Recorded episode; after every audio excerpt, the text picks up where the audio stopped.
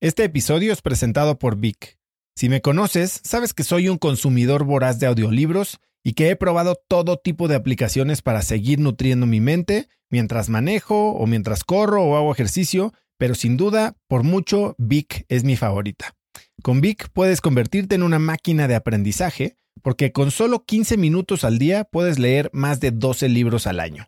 En Vic tienen más de 250 mil títulos y puedes escuchar resúmenes de bestsellers en menos de 15 minutos o libros completos, incluido mi libro Haz lo que importa, así como mis Vic originales como Cómo combatir el síndrome del impostor. Vic, por ser escucha de cracks, te regala 7 días de prueba y después contenido ilimitado por solo 167 pesos al mes en un pago anual de 1.999 pesos al suscribirte a Vic. Simplemente ve a cracks.la diagonal Vic. Vic se escribe B alta E E K.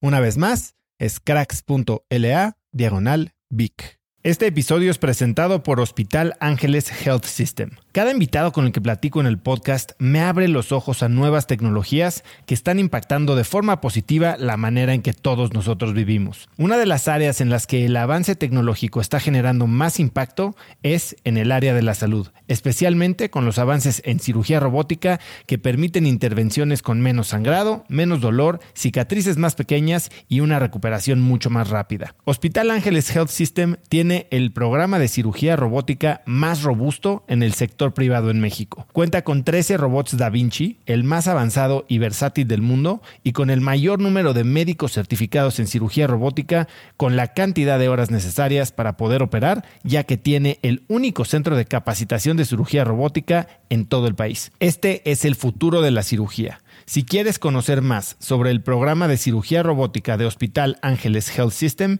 y ver el directorio de doctores, visita cracks.la diagonal ángeles. Una vez más, es cracks.la diagonal ángeles. Consulta a tu médico. Cuando empezaba mi carrera profesional, pues como todo alrededor era hombre, no sé si empecé como queriendo ser más masculina. Y después en el tiempo encontré que no hay mejor atributo que lo que soy.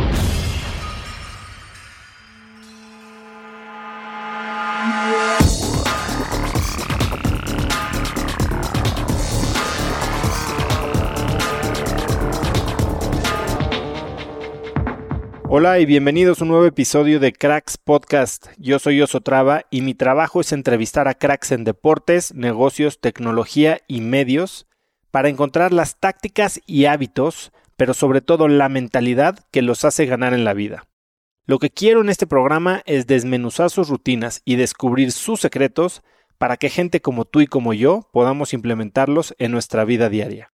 Mi invitada de hoy es mi gran amiga María Ariza. Su bio, les advierto, es de las más largas y completas que me ha tocado leer, así que ahí va. María es directora general de la Bolsa Institucional de Valores, o VIVA por sus siglas, que nace en el año 2013 con el objetivo de crecer el mercado bursátil mexicano. Con anterioridad, María se desempeñó como directora general de la AMEXCAP, la Asociación Mexicana de Capital Privado. Previamente, María trabajó en el equipo de inversión de NAFTA Fund, un fondo de capital de riesgo, y como directora de la oficina de proyectos de Grupo Impulso. También fue gerente de planeación estratégica en el comité organizador del evento de la APEC. Eso no es todo. María es socia fundadora de Facial Design, una firma de productos de belleza. Es miembro del consejo de Grupo Salus, SADCB, y socia y miembro del consejo de Crediauto Financial. Además, es miembro del Consejo de Fomento de Investigación y Cultura Superior AC FICSAC, también del Consejo Técnico de Ingenierías de la Universidad Iberoamericana, de donde ella se tituló, miembro del Consejo de CMRAC, una fundación, del Comité CONACIT y del Comité de Mujeres en Equipos de Inversión que encabeza la AMEXCAP. María también es miembro del Consejo de KL Studio, Andrews Development, Kuru Capital, la firma Capital, desarrolladora de emprendedores, EGADE Business School y la empresa Bill. María cuenta con una maestría de administración por la Universidad de Harvard, en donde fue nominada al Dean's List of Academic Achievement Award y es ingeniero industrial con excelencia académica por la Universidad Iberoamericana también. Como si fuera poco, María ha aparecido también en la portada de las revistas de negocios más importantes de México, incluyendo Forbes y Expansión. Hoy María y yo platicamos de lo que ha aprendido a lo largo de años de emprendimiento, de cómo ha logrado sobresalir en entornos dominados por hombres, de cómo balancea su vida profesional con su rol de madre y me cuenta sobre la experiencia más difícil de su vida y el efecto que ha tenido en la manera que experimenta cada día. Sin duda, a su corta edad, María es de las personas más experimentadas que conozco en el medio de los negocios y es un ser humano verdaderamente ejemplar. Sin más que esto, te dejo esta conversación con María Ariza.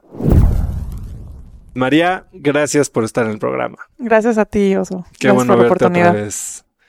Oye, Mary, siempre has sido una mujer en posiciones de liderazgo. La verdad, ahorita estábamos platicando antes de empezar el programa presidenta de tu carrera, que fue lo más, el, yo creo que el trabajo más difícil que tuve que seguir, o sea, los zapatos más grandes que he tenido que llenar en mi vida son definitivamente los tuyos, que fuiste presidenta de Ingeniería Industrial del Ibero justo antes de mí. Creo que eh, sí decepcioné a mucha gente ahí después de ti. Eh, fuiste directora de la Asociación Mexicana de Fondos de Capital Privado. Sí. Y hoy eres directora general de la nueva Bolsa de Valores, Viva. ¿Tú siempre naciste líder? No. Bueno, ¿sabes qué? Siempre he tenido un carácter, este, pues entrón, eso sí. Soy como muy valiente y soy como muy, este, pasional en las cosas que hago. Y entonces, pues desde chiquita, pues no he sido fácil. Mis, papás decían que tenía este, mucha iniciativa, este, y obviamente, pues imagínate, o sea, creo que le saqué canas verdes a mis papás, estoy segura. Este, y siempre he sido muy entrona, pero a ver, no sé si líder, o sea, no sé si líder, pero sí eh, con ganas de comerme el mundo este, desde, desde chica. Eh, voy a contar la historia de cuando te conocí en la Ibero, que es la mejor. Este, era exactamente, era presidenta de ingeniería industrial. Y entonces ya salía yo, eh, me tocaba terminar, pues así que mis dos años de presidencia. Aparte te aventaste dos, creo que yo nada más fue uno. sí, me aventé dos. Este, pero la pasé increíble. O sea, fueron dos años de, bueno, aprendizaje increíble, de conocer millones de gentes. Hicimos muchas cosas en, en, en nuestra sociedad de alumnos, este, donde tengo grandes recuerdos y lo hice con mis amigos, entonces la pasamos bomba. Pero el caso es que estaba terminando y entonces pues ya venía el próximo presidente, ¿no? Osvaldo Traba. Entonces yo lo tenía que conocer. Y entonces, este, pues vámonos a tomar un café, perfecto. Entonces nos fuimos, tacuas a un café, este, en el Trébol, arriba del Ibero, y ahí te conocí. Yo no me acuerdo de eso. Ah, y entonces me siento y, entonces te dije, mira, oso. Ah, ¿cómo, cómo? Oso, oso. Esta es mi carpeta, esta es mi carpeta de, del Ibero. Y entonces tenía todo súper organizado, así por temas, ¿no? Este, eventos y conferencias y no sé cuánto. Entonces te decía, y entonces aquí están todas las cosas que yo hacía y las juntas y cómo las llevaba. Entonces me, me acuerdo perfecto que te me quedas haciendo así de, ah, no, pues súper. sí, qué bueno, te quedó padre. No, así como con cara de what. Y no sé, y me caíste perfecto y ya, y lo, hiciste perfecto. ¿Cómo? Me acuerdo perfecto de ti, ya después. Sí, claro, te acuerdas perfecto de mí porque dijiste ahí se queda este suerte, la bendición. Yo me acuerdo que iba con, con José Luis, el presidente, el director de la carrera, y nada más cada vez que yo entraba, veía que tenía su altar a María ahí junto en su escritorio. Y yo lo único que venía era decirle que cómo organizábamos el torneo de dominó y ya nada más, nada más veía su cara diciendo, este güey, ¿a qué hora lo, a qué hora lo escogieron? Ay, no, pero esto, qué padre experiencia, ¿no? Sí, estuvo increíble. Sí. Cuéntame, ahorita me estás diciendo que eres entrona. ¿Te acuerdas de la primera vez que tomaste una posición de liderazgo? Yo creo que fue, fue esa. O sea, fue mm, sobre todo porque estaba como más expuesta. O sea, era la única eh, mujer prácticamente en la carrera. Éramos bien poquitas, éramos ni el 3%. Entonces, pues sí era, este, pues muy visual el hecho que, este, estuviera ahora sí que liderando a todos los ingenieros, este, de la Ibero. Entonces yo creo que ahí fue, sentí como más eh, más una, una, posición como de decisión, de liderazgo, en donde pues toda mi planilla eran, eran hombres, eh, todo, toda la carrera prácticamente era, eran hombres, los profesores, etcétera, el director de carrera. Entonces, sí era un, un, espacio en donde empecé a sentir eh, pues que tenía eh, una posición distinta, eh, digamos, que, que, la mayoría, ¿no? Entonces, pues me sentía con mucha responsabilidad y con, y con pues una oportunidad muy importante de poderme empezar a desarrollar antes de mi vida profesional. Entonces creo que esa fue una decisión, una, una posición de liderazgo pues muy clara en la carrera. Y en estas etapas de evolución como líder, como mujer en un entorno lleno de hombres desde que estudiabas, ¿alguna vez tuviste o identificas a una persona que haya sido como un mentor o alguien en quien te hayas apoyado para desarrollarte en este aspecto? Sabes que creo que en, eh, a lo largo de mi vida eh, personal y profesional, esa ha sido eh, la palabra mágica, mentor. La verdad que he tenido una suerte enorme de poderme acercar a gente espectacular que me ha ayudado muchísimo a tomar decisiones. En mi vida personal eh, serían mi abuelo y mi papá.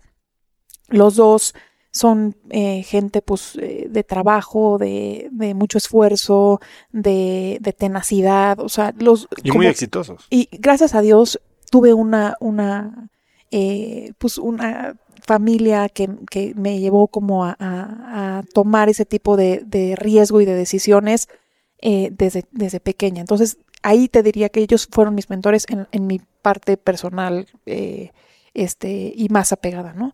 Y obviamente he tenido mentores en mi vida profesional. En cada uno de los trabajos en los que he estado, eh, gracias a Dios, he tenido un mentor eh, en el fondo, eh, eh, en Amexcap, en, eh, en Viva, o sea, en, to en, toda mi vida profesional sí he tenido, gracias a Dios, eh, gente que ha estado eh, muy pendiente de mí y con quien me acerco y con quien platico y me van ayudando a tomar decisiones de mi vida personal y profesional que me han ayudado muchísimo a lograr estar en donde estoy y tomar decisiones y riesgos como los que me y además de tu familia, que bueno, entiendo que en tu caso tuviste la ventaja de tener tanto un papá como un abuelo industriales, gente de negocios. Sí. Eh, ¿Hay alguien que haya sido externo a tu familia, tal vez externo, o que se haya mantenido a lo largo de tus diferentes etapas, a lo largo de los diferentes trabajos, que siempre se haya mantenido ahí constantemente? Sí, eh, fue a, o sea, a partir de mi primer trabajo. Es, un, es una persona espectacular, que además ha de ser mentor de muchísima gente. Eh, lo quiero mucho. ¿Quién es? Hernán Sabau. Hernán Sabau. Sí, eh, la verdad que para mí ha sido este una persona increíble porque fue de mis primeros de mis primeros jefes, pero además era un buen amigo y era una era un, eh, un buen confidente. Entonces me la pasaba este muchas horas en su oficina platicando y, y y a lo largo de mi vida profesional he recurrido a él y nos vamos a comer y nos vamos a platicar eh, y la verdad que me, me ha ayudado a tomar decisiones muy importantes. Entonces él ha sido uno de una persona que ha sido recurrente en mi vida desde el principio. Tengo otras, este, porque además es, eso también es importante. Eh, hay que estar cerca de, diferentes personas que, a las que tengas eh, ese acceso y a las que les tengas confianza y, las, y, y además a las que admires entonces, eh, la combinación de las perspectivas y de sus puntos de vista te hacen a ti tomar también, este, moldear tu propio punto de vista. Entonces, he tenido la suerte de tener varios y, y creo que eso me ha ayudado mucho. Creo que el valor del mentor no está en cuestión, ¿no? O sea, todo el mundo entiende que entre más te puedas acercar a gente que lo ha hecho antes, bueno, pues más puedes aprender sin arriesgar. 100%. Ahora, no todos tienen lo que dices, ¿no? Ese acceso inmediato, ya sea por donde estudiaron o por su familia o por su trabajo, que les toca la fortuna de tener un buen jefe. ¿Tú alguna vez te has acercado a alguien proactivamente buscando mentoría? Y si sí, ¿cómo lo has hecho? Sí, definitivamente es muy importante. Este, no es fácil tener acceso, como tú dices, no todo el mundo tiene el acceso. Derivado a que, gracias a Dios, tuve el acceso y no todo el mundo lo tiene. A mí me gusta eh, y he tenido la fortuna en mi vida de poder hacer mentoría para alguien más. Entonces, porque creo que es muy importante que si recibiste esa mentoría y te ayudó en tu vida profesional, pues lo hagas con alguien más y ayudes a alguien más a tener ese, esa oportunidad. Entonces, creo que hay que hacer, eh, buscar un mentor proactivo, proactivamente, o sea, tener, tener eso en, en o sea, en, en tu prioridad. Eh, primero creo que lo más cercano y lo más sencillo es acercarte a alguien con quien puedas hacerlo, porque llegar eh, a tirar un tiro por ahí fuera, oye, quiero que seas mi mentor, este, no me conoces, pero te admiro, pues está muy difícil. La verdad que está muy difícil. Pero eh, la verdad que creo que habiendo recurrido, digamos, a nuestra primera línea eh, de gente conocida y de, gente con quien tengamos confianza y a quien admiremos de nuevo, eh, creo que si no logramos tener algún mentor por ahí, sí definitivamente hacer este, pues una lista de, de tres o cuatro personas que, que, tengamos un acceso secundario y que creamos que nos pueden aportar a nuestra vida y que a quien admiremos y buscarlos proactivamente. A ti te han buscado proactivamente claro. gente al, que no tendría normalmente acceso a ti sí. y si sí, porque me dices que filtran creo que 16 de cada 17 mails que te llegan. ¿Cómo podría alguien o cómo te engancharía alguien o qué te haría decir a esta persona le voy a dar una oportunidad para mentorearla?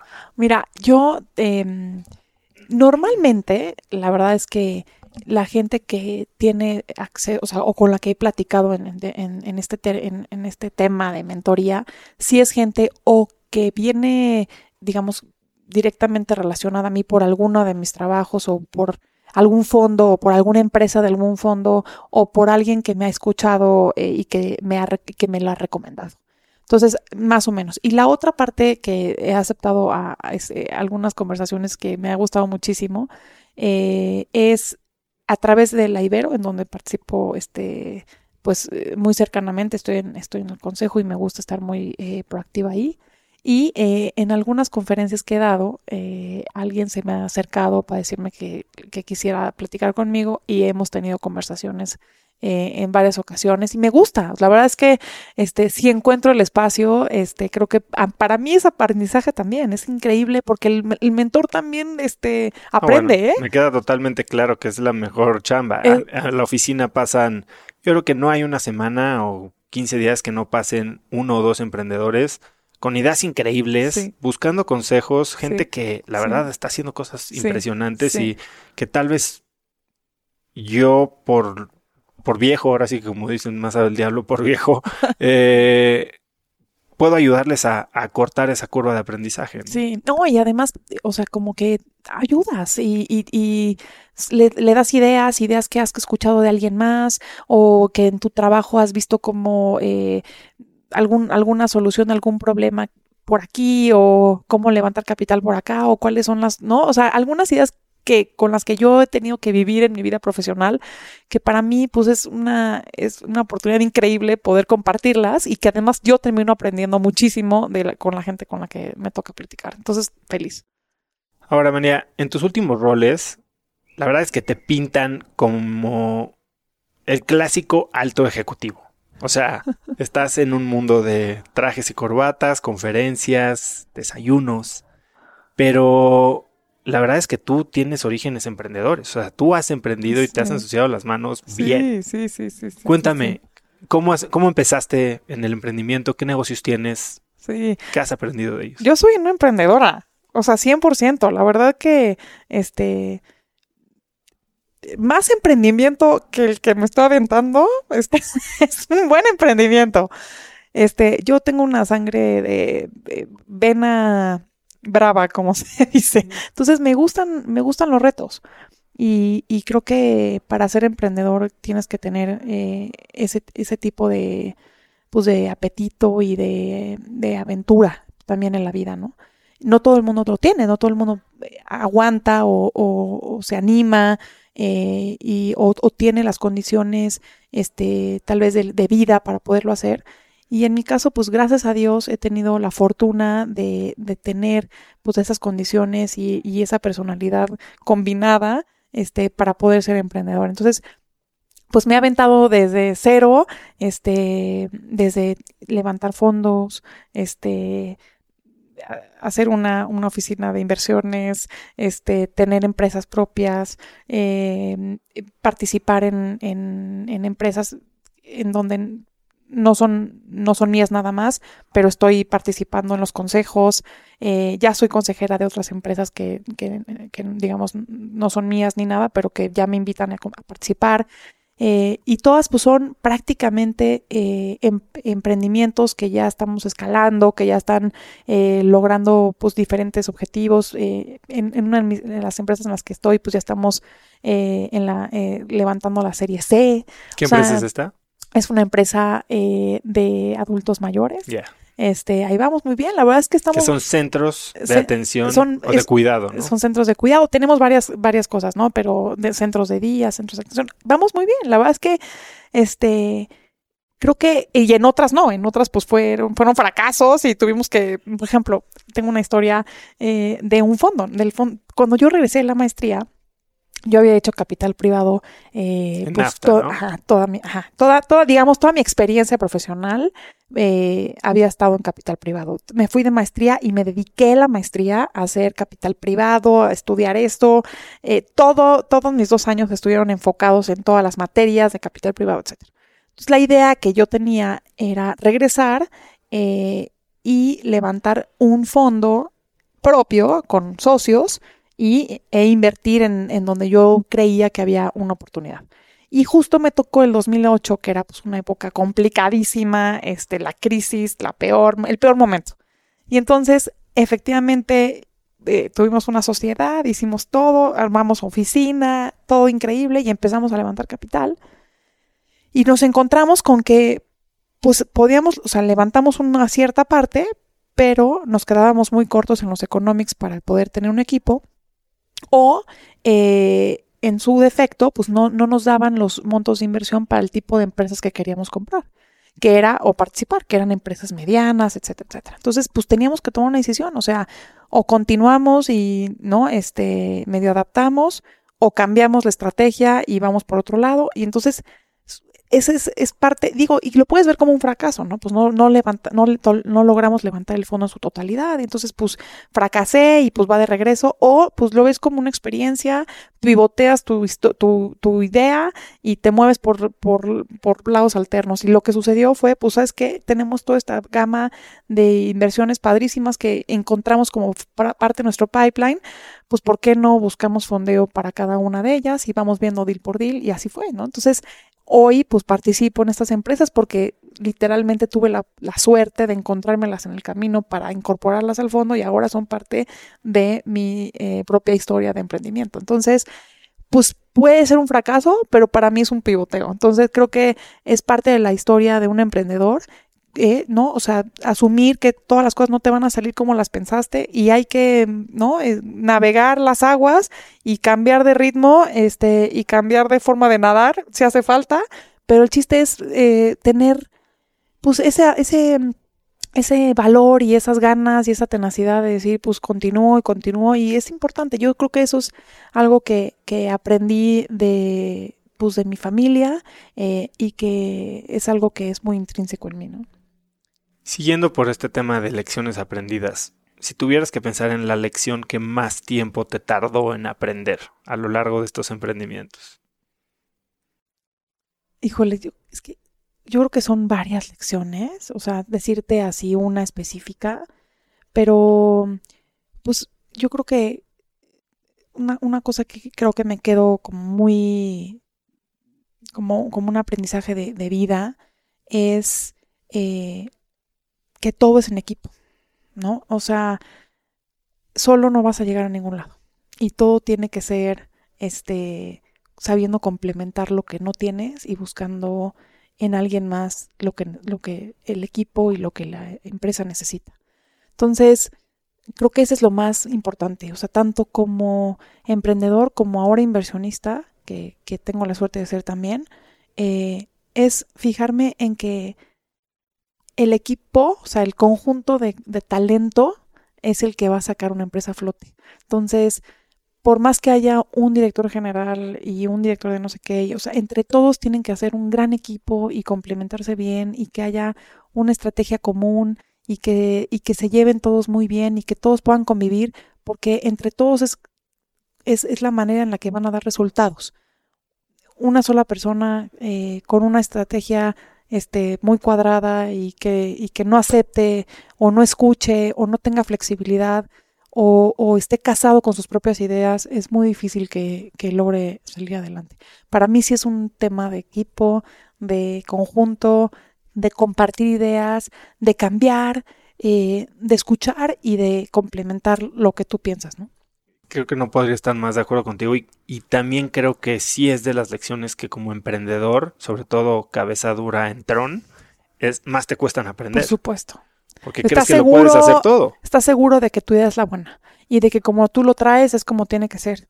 Te cuesta trabajo aceptar que no tienes la razón o, o, o que hay otra idea mejor que la tuya.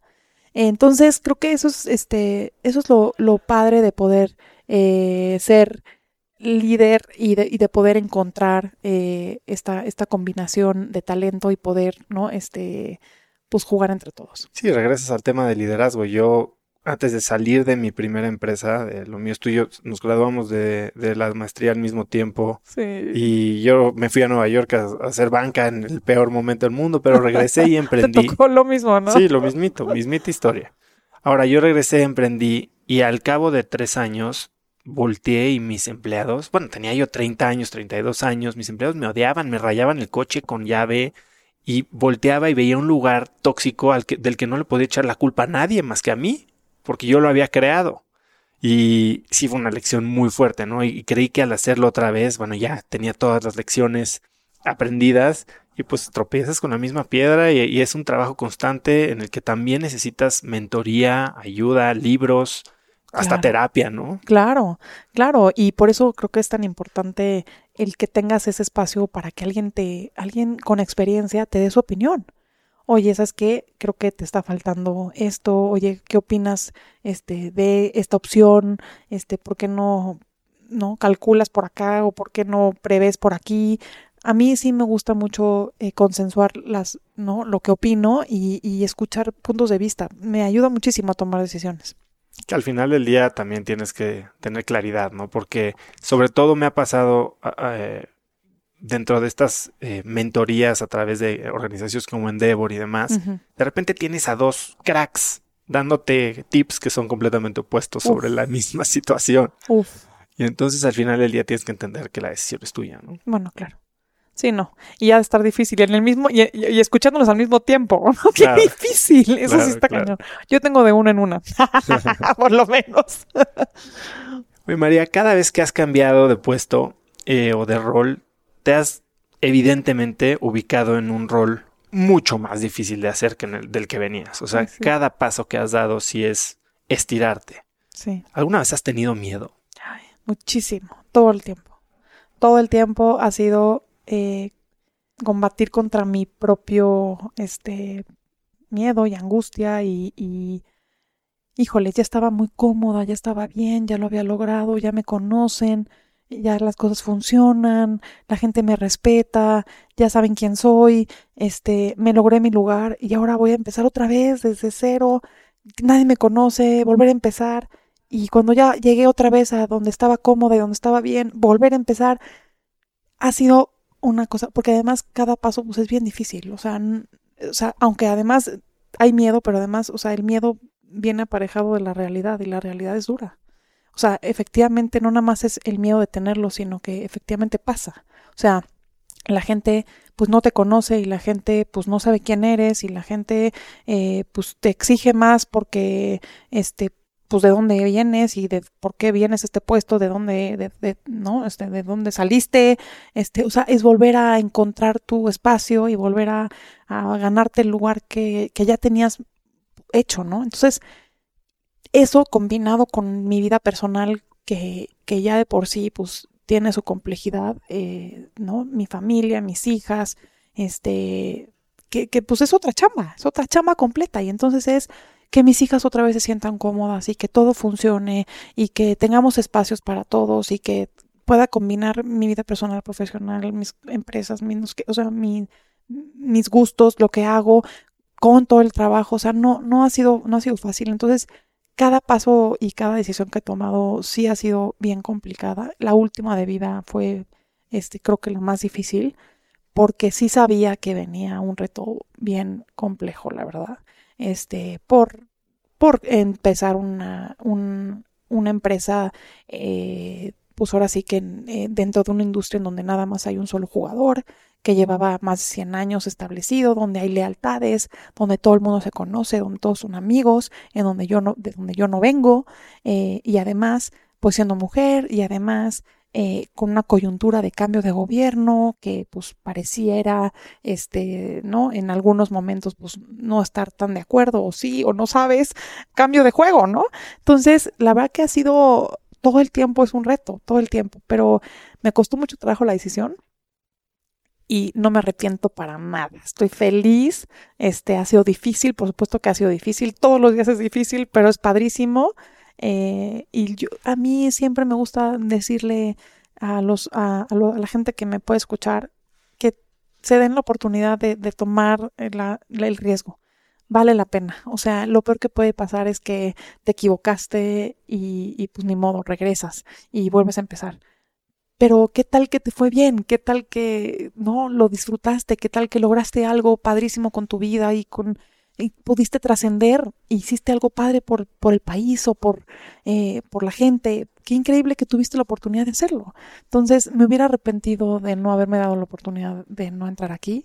Eh, ojalá que Viva eh, logre ser una empresa, pues, que, ¿no? que llegue al, al objetivo que tiene trazado.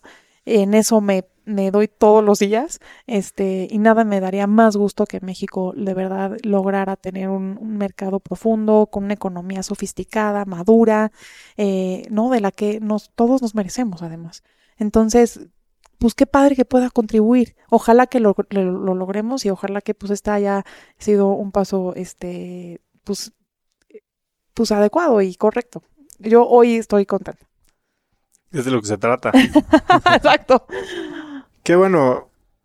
Hay veces que en el momento también puedes sentir que estás medio arrepentido o tal vez no arrepentimiento, pero dudas sobre si tomaste la decisión correcta. Y creo que con el paso del tiempo las cosas se conectan, ¿no? los puntos se unen y puedes entonces ver cómo, a pesar de que ese momento fue difícil, todo embonó bien en el camino y te, llevó a, donde estás ahora. Y no es inmediato, o sea, dudas mucho tiempo. Correcto. O sea, se duda mucho tiempo.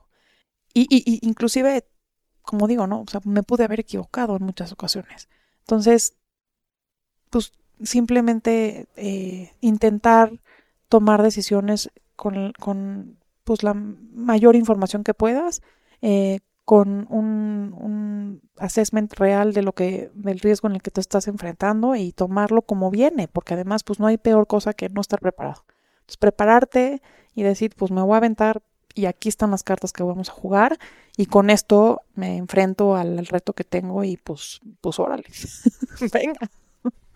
Me dices que este ha sido el, momento de más miedo, de más riesgo en tu carrera profesional. Ahora, hace poco eh, veía yo una conferencia de Ingrid Betancourt, la colombiana, sí.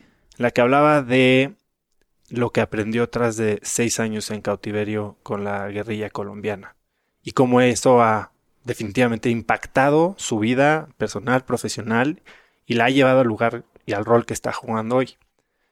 Tú tienes una historia muy dura de, de, cuando eras niña. ¿Cómo eso te ha impactado en quién eres hoy? Sopas. este. Sí, yo creo que, a ver, es la historia. Eh, no, definitivamente la más difícil de mi vida.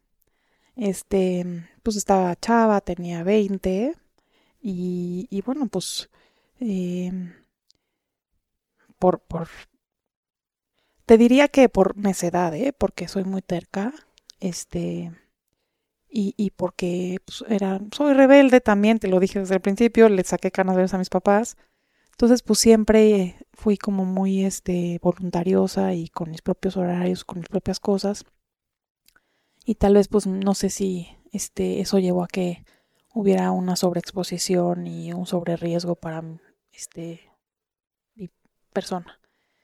Y pues, pues sí, este, cuando estaba en la Ibero, por eso sabes la historia, ¿verdad? este, estaba empezando tercer semestre y eh, pues tuve un encuentro terrible con eh, eh, una experiencia de secuestro. Entonces, pues yo creo que si lo pienso, te puedo decir que es la historia y la experiencia más difícil que he podido vivir en mi vida. No se la deseo a nadie.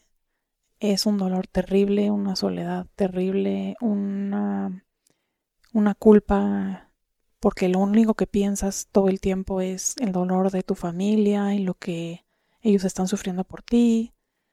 Y al mismo tiempo un miedo, este, pues que, que no puedo describir. O sea, no, no hay palabras para, para platicarte esta cosa tan horrible. Pero ahora que, que a la distancia recuerdo esto, pienso que la persona que soy hoy definitivamente es resultado de la suma de experiencias y ella eh, está siendo una de las más importantes de mi vida.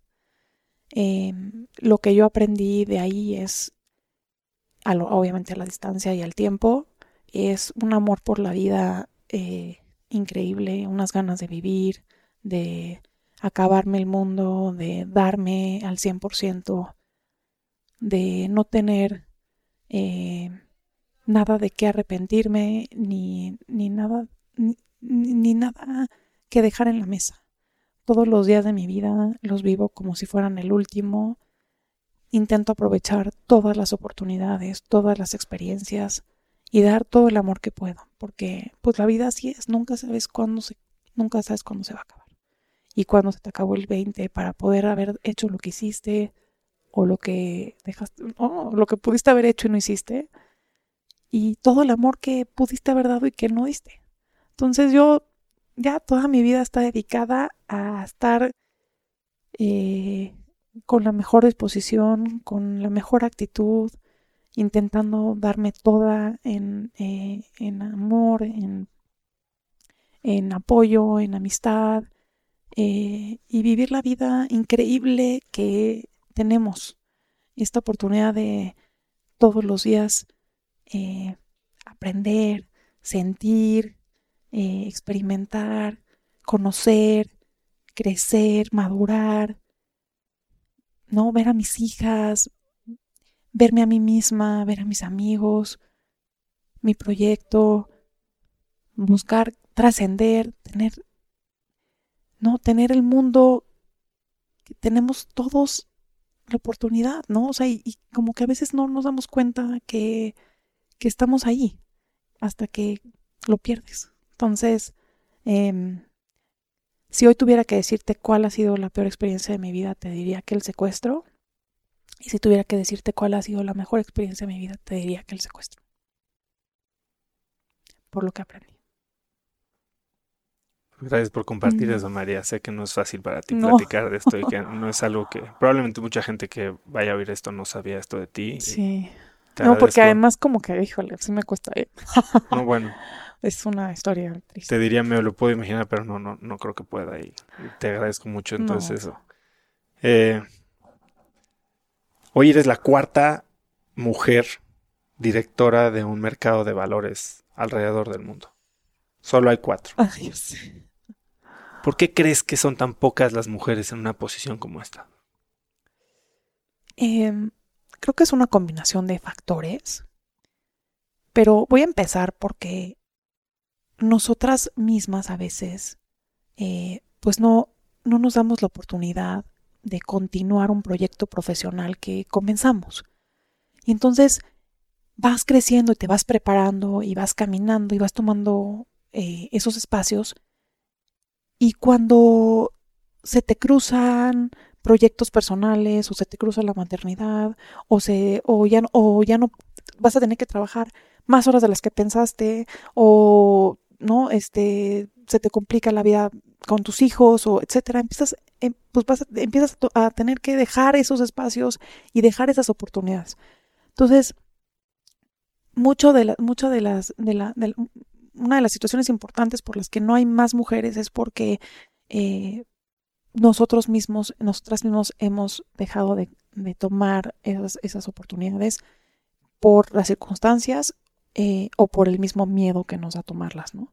Eh, y también creo que pues es una cuestión de que pues es un mundo de hombres y, normalmente pues los hombres, pues entre ellos eh, van, se van, se van, ¿no? Este, apoyando y creciendo y pues es a la gente con la que, con la que te relacionas y con la que tuviste que ver y entonces pues tienes que invitar a alguien, pues invitas al que conociste en tal. O sea, si tú te relacionas con hombres, o sea, en tu vida profesional, pues normalmente, este, cuando buscas a alguien para que te acompañe en un proyecto, pues vas a relacionarte con gente con la que tuviste o que te recomendaron o que alguien más, este, ¿no? con la que tienes más afinidad, por no, decir o que alguien te dijo, oye, sabes que yo trabajé con él, porque tal, y pues si son hombres alrededor de ti, y hombres que han tenido esta experiencia, pues normalmente te van a recomendar hombres o los hombres son los que van a estar eh, tomando esas decisiones y esas posturas, ¿no?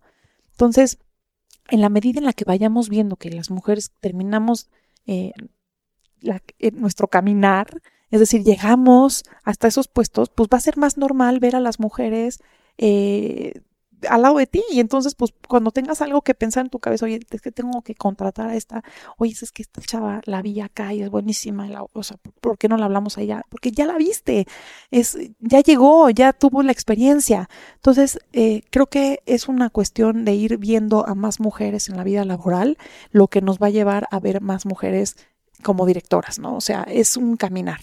Digamos que crear el semillero. Por es crear el semillero y que las mujeres no trunquen esa, ese proyecto profesional eh, eh, durante su vida, que yo obviamente te lo digo porque lo he vivido yo.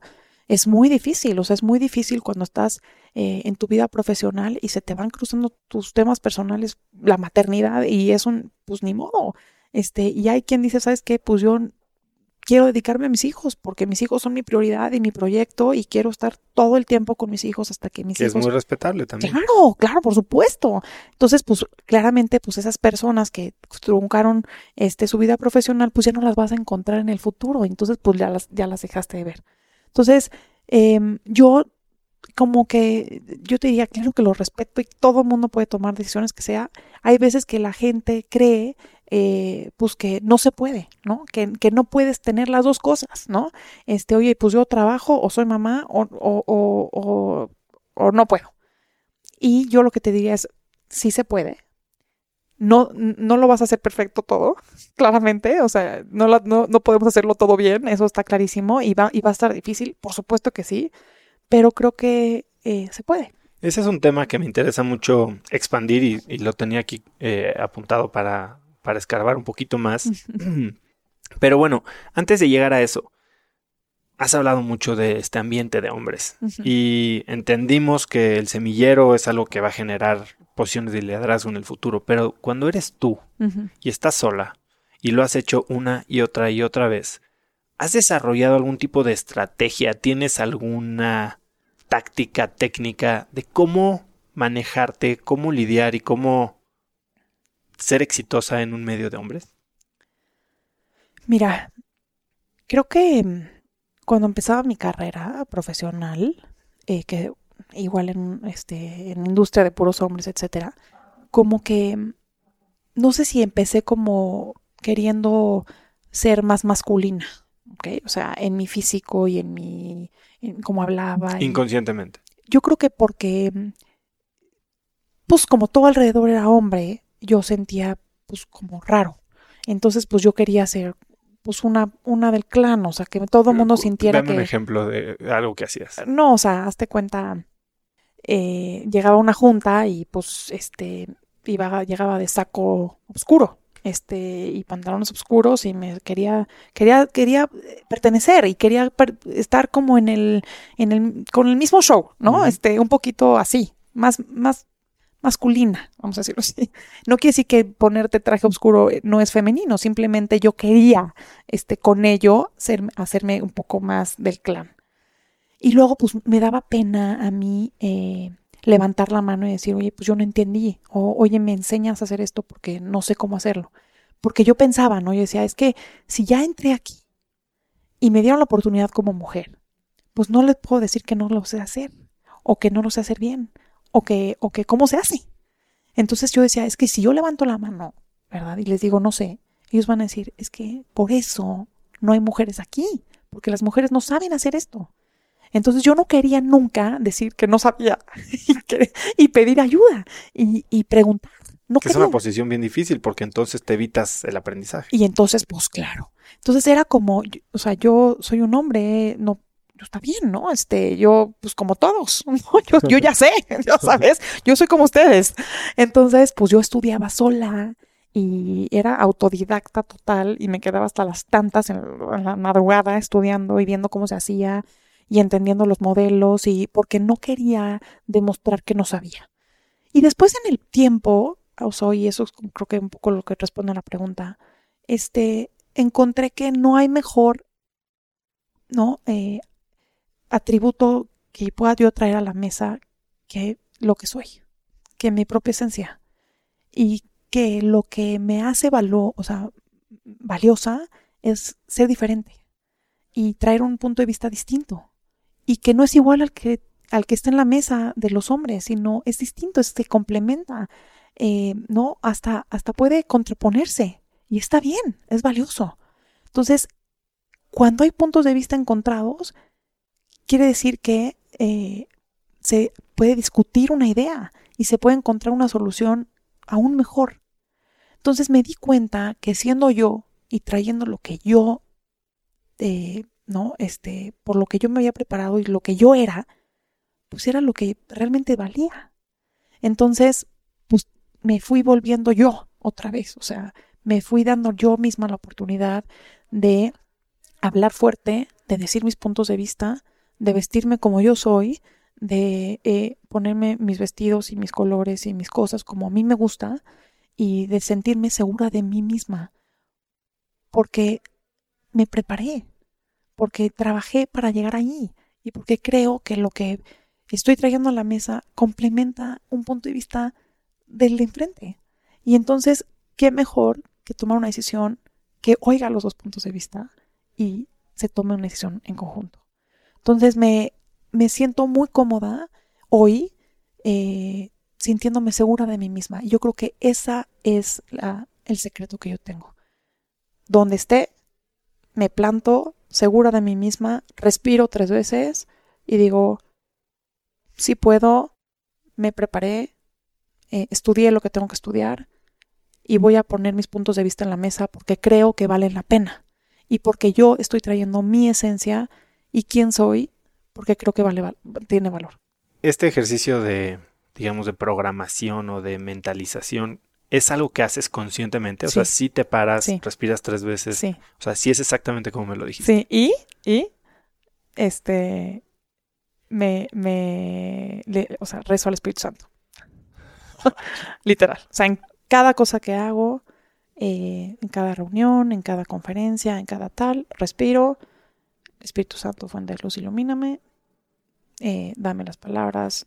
Ayúdame a tomar una decisión. Ayúdame a enfrentar esta situación difícil. Este, y es una paz que a mí me da.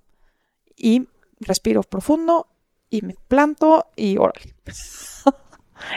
¿Tienes algún libro que, que recomiendes que trate con estos temas? Tipo, no sé, eh, Sheryl Sandberg escribió uno, Michelle Obama otro.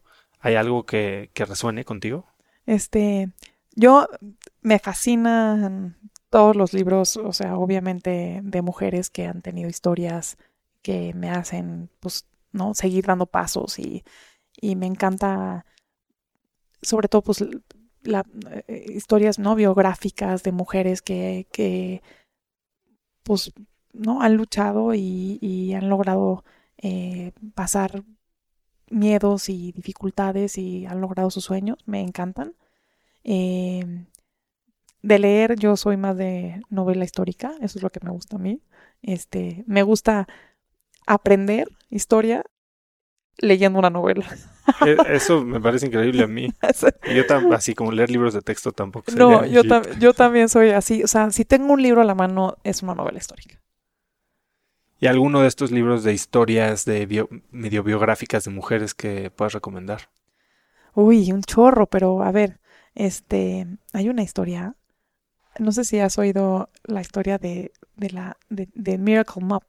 Mm, se, eh, vi- no, Ve la- salió ve la una película. película. Sí, es Jane, ¿no? Una, ¿Cómo se llama? Sí, este, Buenísima, buenísima. no, o sea, vean la película. Es que es una mujer que en, que en su época, pues no de entrada no había mujeres en el ámbito profesional y menos emprendedoras. Y entonces, pues todos los emprendimientos que existían, pues resolvían problemáticas eh, más de los hombres que de las mujeres. Y entonces ella resuelve una problemática de la mujer y va y la ofrece y entonces en vez de que lo pueda, o sea, de que ella lo venda porque ella sabe cómo venderlo, pues lo vende alguien más por ella.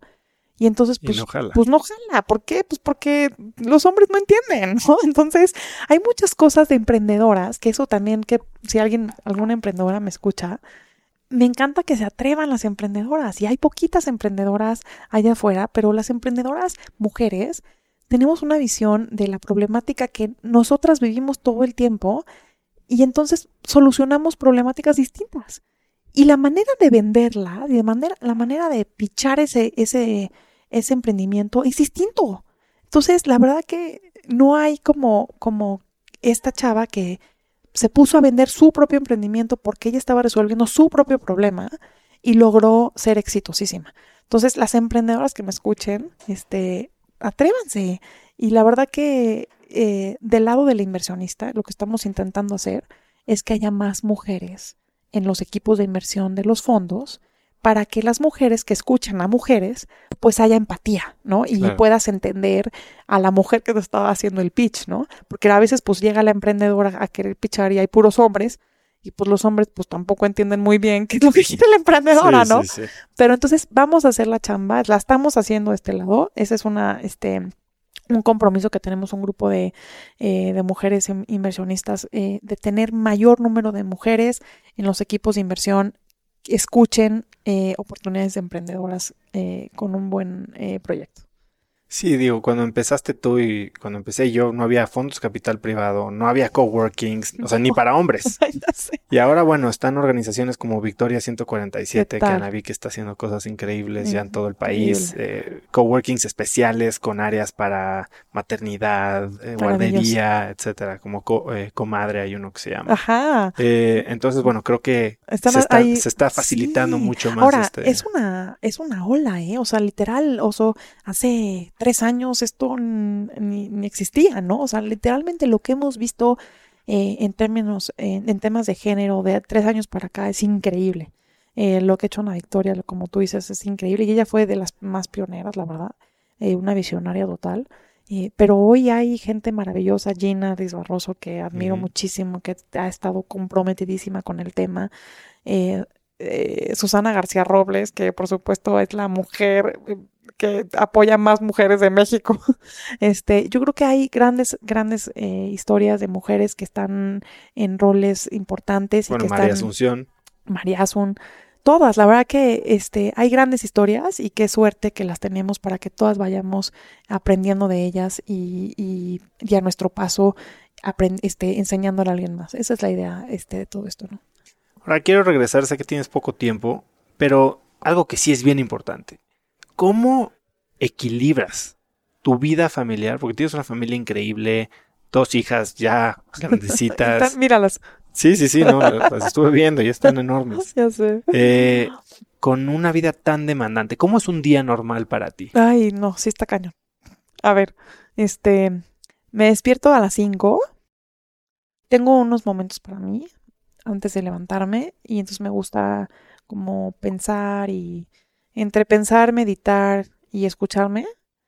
Y luego me ¿Haces algún tipo de ejercicio o es medio que nada más estar Nada. despierta, acostada en tu cama? Exacto, o sea, como, como empezar como a, ¿no? a, a despertar y a, eh, con ideas y como encomendar el día y como pensar lo que viene y un poquito así, ¿no? Y después luego, luego agarro el Twitter y entonces mi esposo, bueno, o sea, alucino. Empiezo desde las cinco y media de la mañana. Este, pero bueno, después hago ejercicio. ¿Qué haces? Este, pues depende, ¿eh? Hago dependiendo del día. Entonces hay días que hago más cardio, hay días que hago más fuerza. ¿En tu casa o vas al gimnasio? No, en mi casa, todo luego en mi casa. En, en mi casa hay un gimnasio, entonces uso, us- uso el gimnasio en mi casa. Este, pero si tuviera que salir, pues ya no me da tiempo de Claro. regresar a, a ves- a- a despertar a mis hijas. Entonces, lo tengo que hacer todo antes de que se despierten mis hijas. Entonces, me organizo todo antes de que sean las 6:45 que despierto a mis hijas. ¿Comiste algo antes de hacer ejercicio? No, nada. Este, a ver, profesor, ¿estoy haciendo bien o mal? Luego entramos en detalle. este, no como nada. Eh, luego ya me baño y luego ya despierto a mis hijas. Este, ya estoy con ellas, las acompañamos a- al camión y quién sabe qué, y ya ellas se van a su escuela y yo me vengo a trabajar. Este, y luego pues ya durante todo el día ¿De estoy qué hora desayunaste? ah, ya aquí en la oficina. Desayunas en la oficina. Sí. O en desayunos, por ejemplo. O sea, como salgo como siete y cuarto, ¿no? De- Normalmente en mi casa, siete, siete y media, siete y veinticinco. Y entonces, dependiendo, hay días que tengo desayunos a las ocho y a esa hora desayuno. O si no, me vengo a la oficina y ya desayuno como a las diez. Aquí, este, un café, un pan, o lo que sea. Este, me está haciendo caras, ¿eh? Para todos. este, y bueno, ya, y después, pues ya todo el día y pues chamba, chamba, chamba. Y ya termino regresando a mi casa como hasta las siete y media, ocho, ocho y media. Este, ¿Alcanzas a ver a tus hijas? sí, no, mis hijas ya las duermo conmigo a las 10. no me hagan mucho caso, pero ni modo. Cuando eran chiquitas era súper estricta con sus horarios. Pero ahorita ya crecieron y ya ellas también pues quieren estar conmigo, yo con ellas. Entonces, este, llego y hacemos la tarea eh, y luego ya no, cenamos juntas, vemos la tele juntas y, nos, y ya las acuesto. Este, entonces, pues intento, este, sí pasar al menos una hora, hora y media con ellas en la noche. Este, y ya, pues después llega mi esposo, mi esposo llega al final del día, este, ya pues, platicamos y eso, y pues, este, Después de un día tan ajetreado y supongo que te quedas con muchas ideas o, o decisiones o planes que tienes que materializar al día siguiente, ¿cómo haces ese wind down? O sea, ¿cómo logras dormirte a las 10 para estar otra vez arriba a no, las pero no me duermo a las 10, ya quisiera. me duermo como a las doce y media. O sea, estás durmiendo cuatro horas y media al día. Sí, como cinco. Este, porque tengo que, tengo que, o sea, ya una vez que ya regresé como a, a la tranquilidad de la noche, a esa hora saco como prioridades y pendientes y como cosas que tengo que hacer y como que hago, hago mis apuntes de mí misma. Tengo, se me olvidó esto, tengo que hacer esto, tengo estas llamadas, tengo estas cosas. Entonces, este, y luego me pongo a tuitear y, o sea, estoy como todo el tiempo estoy conectada en, en, en, temas. Oye, y, y, para mí el Twitter es como un, como un periódico, entonces me voy enterando absolutamente de todo lo que está pasando durante el día, este, en, en, en las eh, temáticas que a mí me interesan, ¿no? Entonces voy siguiendo qué pasó aquí, qué pasó acá, entonces estoy muy enterada de todo, entonces por eso me gusta mucho. Y al mismo tiempo, pues en ¿No la- te avientas tus rants como Trump? eh, No tanto. y luego pues hago mi lista de pendientitos, entonces, y eso me hace de- de- descansar. Ahora en la noche cuando tengo alguna, algún pendiente, pues la verdad es que sí me despierto cada hora. ¿eh? O sea, despierto, tal, no sé qué, y me cuesta volverme a dormir. Sobre todo si te- estoy con una presión o con, una, eh, con algo de nervio, con algo que me, que me, me angustia, este, sí me despierto muchísimo en la noche. O sea, pues ni modo. Ese es, ese es el, ese es el, la parte difícil, ¿no? O sea, sí, trabajar y ser mamá, pues sí tiene sus complicaciones, esta es una de ellas. Ni modo. Te voy a decir que la, la misión que tienes con Viva es que las empresas mexicanas consideren el mercado de valores como un mecanismo de financiamiento. ¿Esa es tu misión o tu proyecto más importante de los próximos 12, 18 meses? ¿Qué me haría feliz? Que este se, vol- o sea, se volviera el semillero de empresas mexicanas, medianas en crecimiento, innovadoras, de jóvenes eh, que quieren, ¿no? Eh, lograr cosas increíbles en el país, en industrias que están poco desarrolladas o con, propuestas de valor distintas y que a lo largo de su proyecto personal de llevar estas empresas a, ese, a ese espacio y a ese crecimiento, todos los demás que estamos alrededor podamos tener la oportunidad de tener y de construir un patrimonio alrededor de ello. Entonces, tú imagínate que se logra listar una empresa que está creciendo, que trae rendimientos padrísimos eh, y que va creciendo y que nosotros participamos eh, con acciones ahí. Y a lo largo de Nosotros como personas, como, personas, como tú y yo, y, los próximos 10 años la empresa crece, la empresa se vuelve impresionante, pero además tú y yo logramos generar un patrimonio para nuestros hijos. Entonces, todo es un círculo virtuoso. Las empresas crecen, las empresas se, quedan- se quedan en México, eh, se vuelven fiscalizables, se vuelven transparentes, se vuelven generadoras de empleo, eh, se vuelven profundas en, en- en sus requerimientos de fondeo y al mismo tiempo le generan una oportunidad de inversión a, a mexicanos como tú y yo que, que decimos, oye, pues yo también quiero construir un patrimonio a través de todo de este cúmulo de empresas que está potente y que está en este momento importante de crecimiento del país y yo quiero participar porque yo soy joven y porque, porque puedo hacerlo. Y entonces, ¿cómo convenzo a más mexicanos como nosotros de que vean esta increíble oportunidad de generar un patrimonio para nuestro futuro, apoyando el crecimiento de empresas mexicanas, de emprendedores con todas las ganas y con todo el entusiasmo de lograr un México diferente? Que esa es yo creo que la diferencia más grande entre el mercado de valores americano y el mexicano, ¿no? Que la participación del, del inversionista de retail o del inversionista común es nula en México. Mientras que en Estados Unidos, bueno, salen apps como Robinhood y ya te regalan eh, la- los, los costos transaccionales. Entonces, Claro. Sí es un reto, pero creo que es una misión muy, muy No, importante. y padrísima, y yo creo que lo podemos lograr. O sea, creo que eh, estamos en el momento en México de transición. El hecho de que estemos dándonos la oportunidad de que haya otra bolsa y de que haya un mundo de capital privado y capital de, y venture capital con empresas novedosas creci- en crecimiento, con emprendedores por todo México, eh, no, con, con mentores, con Endeavor, con todo lo que existe alrededor ya del, del mundo del emprendimiento que hace que las empresas se vayan sofisticando, que se vayan, que vayan madurando, que vayan siendo eh, pues más profundas, logra que eh, lograr que eso, todo ese cúmulo de, de talento se consolide en el mercado en donde van a poder eh, ahora sí que continuar y trascender en generaciones. O sea, ojalá que lo podamos ver. María, antes de dejarte ir, ¿hay algún sueño que tuviste y que ya hayas abandonado sin haberlo cumplido? Soy una bailadora frustrada, ¿Qué bailabas? flamenco. Por eso es baila, es bailadora. Pero bueno, le voy a bailar. Este, bailé muchos años de mi vida eh, y, y- y la verdad que no bailaba mal. Este, me gusta muchísimo el flamenco. Y de poderlo seguir haciendo sería un sueño que me encantaría realizar. O sea, seguir bailando a nivel profesional. Lo que pasa es que no se puede hacer todo, ¿no? Entonces, es un sueño que abandoné. Dejé mi vida como tal vez profesional de, de- de baile este, por continuar mi- mi- es- mis estudios. Entonces, tal vez en el futuro lo retome y sea una viejita que baile.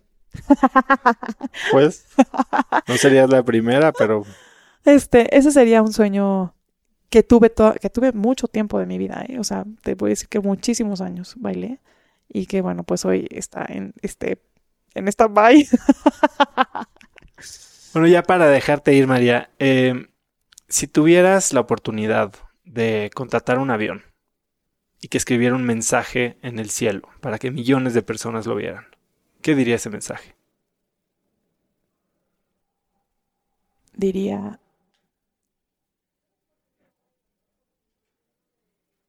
vive y disfruta tu vida al máximo todos los días. María, muchísimas gracias por estar. Oso, gracias a ti. Padrísima entrevista. No queda duda que eres una crack. Ay, no, tú más. Amigo mío querido. Gracias. Gracias a ti. Si te gustó este episodio, suscríbete en iTunes, Spotify, YouTube o cualquier plataforma de podcasts. Suscríbete también gratis a Viernes de Cracks. Es el boletín que mando cada viernes con 5 tips o recomendaciones rápidas que te dejarán algo bueno que comentar el fin de semana. Para hacerlo es muy fácil, ve a cracks.la diagonal viernes y déjame tus datos. Quiero saber de ti, si aprendiste algo en este episodio, si hay algo que te gustó o que resonó contigo, por favor mencióname en tus historias de Instagram como arroba osotrava y voy a estar seguro de comentarte. Puedes también encontrar links a todo lo que mencionamos hoy María y yo en www.cracks.la diagonal María. Ahí también puedes dejar comentarios y te aseguro que los leo todos. Eso es todo por hoy. Yo soy Osotrava y espero que tengas una gran semana. Este episodio es presentado por Vic. Si me conoces, sabes que soy un consumidor voraz de audiolibros y que he probado todo tipo de aplicaciones para seguir nutriendo mi mente mientras manejo o mientras corro o hago ejercicio pero sin duda, por mucho, Vic es mi favorita. Con Vic puedes convertirte en una máquina de aprendizaje porque con solo 15 minutos al día puedes leer más de 12 libros al año. En Vic tienen más de 250 mil títulos y puedes escuchar resúmenes de bestsellers en menos de 15 minutos o libros completos, incluido mi libro Haz lo que importa, así como mis Vic originales como Cómo combatir el síndrome del impostor. Vic, por ser escucha de cracks, te regala 7 días de prueba y después contenido ilimitado por solo 167 pesos al mes en un pago anual de 1.999 pesos al suscribirte a Vic. Simplemente ve a cracks.la diagonal Vic. Vic se escribe B alta E E K. Una vez más, es cracks.la diagonal Vic. Este episodio es presentado por Hospital Ángeles Health System. Cada invitado con el que platico en el podcast me abre los ojos a nuevas tecnologías que están impactando de forma positiva la manera en que todos nosotros vivimos. Una de las áreas en las que el avance tecnológico está generando más impacto es en el área de la salud, especialmente con los avances en cirugía robótica que permiten intervenciones con menos sangrado, menos dolor, cicatrices más pequeñas y una recuperación mucho más rápida. Hospital Ángeles Health System tiene el programa de cirugía robótica más robusto en el privado en México. Cuenta con 13 robots Da Vinci, el más avanzado y versátil del mundo, y con el mayor número de médicos certificados en cirugía robótica, con la cantidad de horas necesarias para poder operar, ya que tiene el único centro de capacitación de cirugía robótica en todo el país. Este es el futuro de la cirugía. Si quieres conocer más sobre el programa de cirugía robótica de Hospital Ángeles Health System